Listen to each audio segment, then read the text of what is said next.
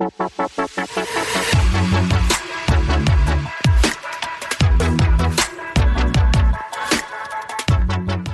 Hallo und herzlich willkommen bei einer neuen Folge der digitalen Rebellen.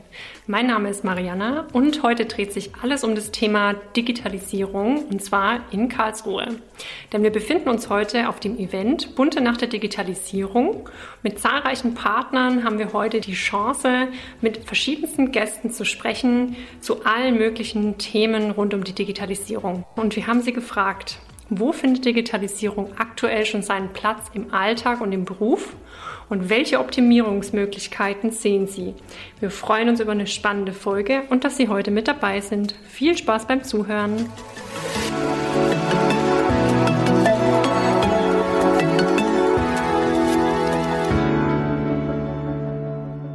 So, unser nächster Besucher hier ist die Han. Herzlich willkommen. Hallo. Und zwar haben wir uns auch hier wieder die Frage gestellt, ähm, was ist denn deiner Meinung nach zu optimieren in Bezug auf die Digitalisierung? Also es gibt ja immer ganz viel zum Optimieren. ähm, was mir besonders aufgefallen ist, ich war mal im Auslandssemester und ähm, war total fasziniert. Wir waren da auf dem Weihnachtsmarkt unterwegs, auf irgendwelchen Flohmärkten und da konnte man alles mit Karte zahlen. Und mhm. das so was Bargeld? Nee, nehmen wir nicht, wir nehmen nur Karte. Und das war total äh, überraschend, weil normal geht man ja auf den Weihnachtsmarkt mhm. und denkt sich so, oh Mist, ich habe Bargeld vergessen, ich muss erstmal eine Bank suchen, kann ich noch was abheben. Ja. Das genau, also stimmt. Also das, das, das wäre mal was hier in Deutschland oder allgemein, wenn man irgendwo was essen geht. Also ich habe ja auch mal gekellnert und die Leute waren so richtig überrascht, so, ja, kann ich jetzt zahlen? Ja, wir nehmen keine Karte. Dann gucken die dich an, als wärst du vom Mond oder so. Ja, das glaube ich. Mhm. Ja. ja, das ist tatsächlich so ein Aspekt, den man in Deutschland noch optimieren könnte, ja. Was ich auch ganz cool fand, das hatte ich mal eine als Idee, aber wir haben das irgendwie nie umgesetzt bekommen. Mhm. Da haben wir äh, uns überlegt, wenn, geht, wenn man halt an den Baggersee geht, ne, dann, dann ist der doch immer teilweise, es ist voll, man hat überhaupt ja. keine Ahnung, es ist immer so eine Überraschung, gehe ich jetzt hin, habe ich Platz oder nicht? Mhm. Dann haben wir überlegt, ob man da nicht auch mal irgendwas Cooles machen kann, so Smart City Bereich, dass man auch online schauen kann, okay, wie besucht ist es gerade? Mhm. Keine Ahnung, jeder nimmt ja sein Handy mit. Ich meine, ja, nicht jeder hat immer sein Internet an oder sein Bluetooth oder was weiß ich, aber so eine gewisse mhm äh, ja, Besucheranzahl kriegt man da ja schon zusammen, damit man so eine Tendenz hat. Ja, auf jeden Fall. Das wäre cool vorher schon zu wissen, ne? ob man da noch seinen Platz bekommt oder eher ja, nicht. oder mit was man halt rechnen muss. So ja. rechne ich jetzt damit, äh, ich laufe jetzt, äh, ich habe jetzt hier 90 Prozent ist voll und ich will da jetzt gar nicht mehr hingehen oder mhm. gehe ich hin und ähm, es ist halt halb besucht oder so. Cool. Ja, auch ja. wirklich äh, spannender Aspekt. Super, dann vielen Dank dir und ich wünsche dir noch ganz viel Spaß auf dem Event. Dankeschön. Ciao. Dann noch ein herzliches Willkommen an Steven. Schön, dass du da bist. Ähm, auch dir haben wir die Frage gestellt, wo du die Digitalisierung im Alltag oder auch im Beruf so erlebst oder sogar welche Optimierungsmöglichkeiten du siehst. Erzähl doch mal. Ich habe letztens versucht, den BAföG-Antrag online zu stellen über die Ausweis-App 2. Mhm. Es hat auch super funktioniert. Die Anwendung über App, übers Handy, konnte ich alles machen. Leider bin ich dann auf eine Hürde gestoßen, die der Papierantrag nicht bietet. Und zwar musste ich alle Vermögensnachweise digital erbringen, die ich auf einem Papierantrag nicht erbringen musste. Heißt, ich musste mir extra großen Aufwand machen, alles raussuchen, alles kopieren, gucken, dass ich, dass ich dann auch auf den angebe, äh, angegebenen Betrag komme, um das vollständig einzureichen. Mhm. Andernfalls kann ich das gar nicht abschicken. Beim Papierertrag fällt das komplett weg. Mhm. Okay, das heißt, du hattest eigentlich einen großen Mehraufwand, dadurch, dass du es dann digitalisieren musstest. Und vorher war es alles in Papierform wahrscheinlich, ne? Genau, das ist einfach nur eine ähm, Modellierungssache, mhm. die man im Digitalantrag halt machen muss. Okay. Ja, cool. Dann vielen Dank, Steven, für deine Einblicke und schön, dass du da warst und ich wünsche dir noch ganz viel Spaß bei der bunten Nacht der Digitalisierung. Vielen Dank. So, wir begrüßen hier die Irina und stellen direkt die zweite Frage. Welche Optimierungsmöglichkeiten siehst du in Bezug auf die Digitalisierung? Hi, ähm, ja, äh, was ganz ähm, akut bei uns jetzt genau gewesen ist, und zwar ähm, bin ich ja jetzt gerade in der Elternzeit und ähm, als wir für den kleinen Mann ähm, die Elterngeldanträge ausfüllen mussten, da ging natürlich alles nur analog. Ähm, es hat die Möglichkeit gegeben, es digital auszufüllen, aber klassischerweise muss natürlich erstmal alles ausgedruckt werden und dann aber per Post weggeschickt werden. Also digital einreichen war dann nicht möglich. Mhm. da habe ich ganz klar einen Verbesserungspunkt gesehen. Ja. Also ganz viel Aufwand in Papierform. Total. Vor allem solche ähm, Dinge, die sowieso bei irgendwelchen Ämtern hinterlegt sind, äh, mussten dann doch nochmal ausgedruckt und eingeholt werden und äh, nochmal separat zugeschickt werden. Das hat alles irgendwie nicht ganz so viel Sinn gemacht, meiner Meinung nach. Okay, super. Das ist auf jeden Fall ein sehr wichtiger und richtiger Einblick. Vielen Dank dir dafür und wir wünschen dir noch ganz viel Spaß auf unserem Event. Danke. Ja, dann heiße ich den Gabriel hier auch noch herzlich willkommen. Und auch Gabriel haben wir die Frage gestellt, welche Optimierungsmöglichkeiten er in der Digitalisierung sieht. Erzähl doch mal. Ja, also ich äh, studiere gerade und ich hatte es erst letztens drüber, ähm, dass es halt immer wieder schwierig ist, wenn Termine sich ändern oder Vorlesungen halt abgesagt werden von den Profs, weil die nicht können, ähm, dass das dann halt einfach überhaupt nicht kommuniziert wird und dann die Studenten dann teilweise in Vorlesungen oder Tutorien oder sonst was hocken und kein niemand da ist und deswegen könnte man da bestimmt was dran ändern, indem man irgendwie sich so äh, digitalen Kalender einrichtet, äh, sodass man das dann halt an die äh, Studenten besser kommunizieren kann. Mhm. Dass dann quasi jeder Student automatisch eine Benachrichtigung bekommt und gar nicht mehr den Mailverkehr im Auge behalten muss. Genau, und die, selbst bei den E-Mails ist es teilweise so, dass die halt gar nicht erst ankommen oder gar nicht erst geschrieben werden vom Professor oder von den Übungsleitern oder wie auch immer. Und deswegen kommt das dann gar nicht an und das ist halt schon ein bisschen ärgerlich. Auf jeden Fall. Ja, da erinnere ich mich noch dran. ja, dann danke auch dir für den Einblick und dann wünsche ich dir noch ganz viel Spaß bei der bunten Nacht. Danke ebenso. Danke. Als nächsten Gast begrüßen wir Sebastian hier. Herzlich willkommen. Hi. Und auch Sebastian haben wir die Frage gestellt, äh, wie er Digitalisierung in seinem Alltag oder Beruf erlebt. Erzähl doch mal. Ja, also Digitalisierung. Ich bin äh, verantwortlich für einen Sportverein in, in Karlsruhe, dem äh, Karlsruhe TV und dort das Volleyball. Und auch da leben wir Digitalisierung. Das heißt, ähm, gerade auf der Webseite überhaupt erstmal uns zu finden. Und dann natürlich auch gerade in der Corona-Situation war es halt besonders. Das heißt, man konnte nicht nur oder teilweise in der Halle trainieren. Ähm, und auch da haben wir versucht, über digitale Wege unsere Mitglieder ähm, ja, in Kontakt zu treten, ein Angebot zu machen ähm, und in Verbindung zu bleiben. Und gerade die Digitalisierung finde ich, man bleibt verbunden, auch wenn man sich vielleicht nicht privat sieht und kann gerade jetzt, wo die Sonne draußen wieder scheint, eben sich privat äh, treffen, die Verbindung wieder aufnehmen und kennt sich aber trotzdem noch. Oder wo du Potenzial siehst, ähm, um auch noch mal besser in Kontakt zu treten oder in Austausch zu kommen. Ich glaube vielleicht allgemein, ähm, welche Angebote an, an Freizeit gibt es eigentlich in meiner Stadt? Also ich kenne dort ein paar Apps, auch gerade von Karlsruhe, ähm, wo man einen guten Einblick darüber bekommt.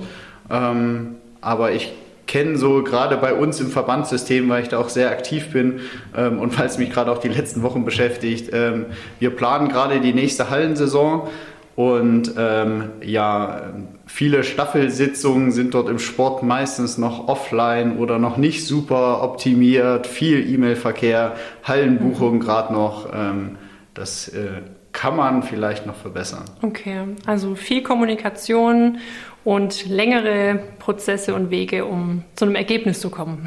ja, mit sehr vielen Beteiligten. Mhm. Ähm, genau. Okay, super. Dann danke dir für den spannenden Einblick und noch ganz viel Spaß auf dem Event. Danke. Ja, herzlich willkommen, Elke, unser nächster Gast hier im Podcast. Auch dir haben wir die Frage gestellt, wo du im Alltag oder im Beruf die Digitalisierung aktuell erlebst und wahrnehmen kannst. Möchtest du uns da etwas dazu erzählen? Ja, gerne. Meine Wahrnehmung der Digitalisierung ist insofern, dass sie nicht alles ersetzt, was Papier bedeutet, aber sehr viel erleichtern kann, um den Zugriff schneller zu bekommen, Informationen schneller zu erhalten. Auf jeden Fall auch Informationen über ähm, Fachbücher, über Fachliteratur.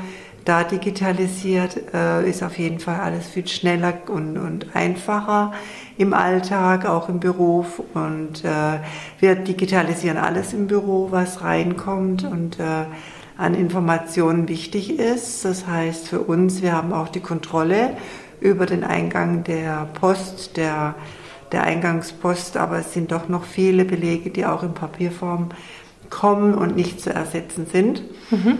Die Erfahrung haben wir auch gemacht. Es lebt sich also nicht nur mit Digitalisierung, aber es lässt sich auf jeden Fall viel leichter arbeiten. Okay. Und siehst du da eher auch die Bereitschaft von, sage ich mal, der Geschäftsführung jetzt bei dir auf der Arbeit ähm, immer mehr zu digitalisieren? Oder ist es da schon eher so, dass man die Prozesse ähm, so lässt, wie sie sind, weil sie funktionieren ja trotzdem, auch wenn sie vielleicht ein bisschen länger sind? Ja, also das Streben auch von der Geschäftsführung war ganz stark, alles zu digitalisieren und umzustellen und wir alle auch mit einem Digitalisierungsprogramm arbeiten. Ähm, aber auch die Geschäftsführung hatte da ihre Grenzen. Die Vorstellung war doch etwas optimistischer.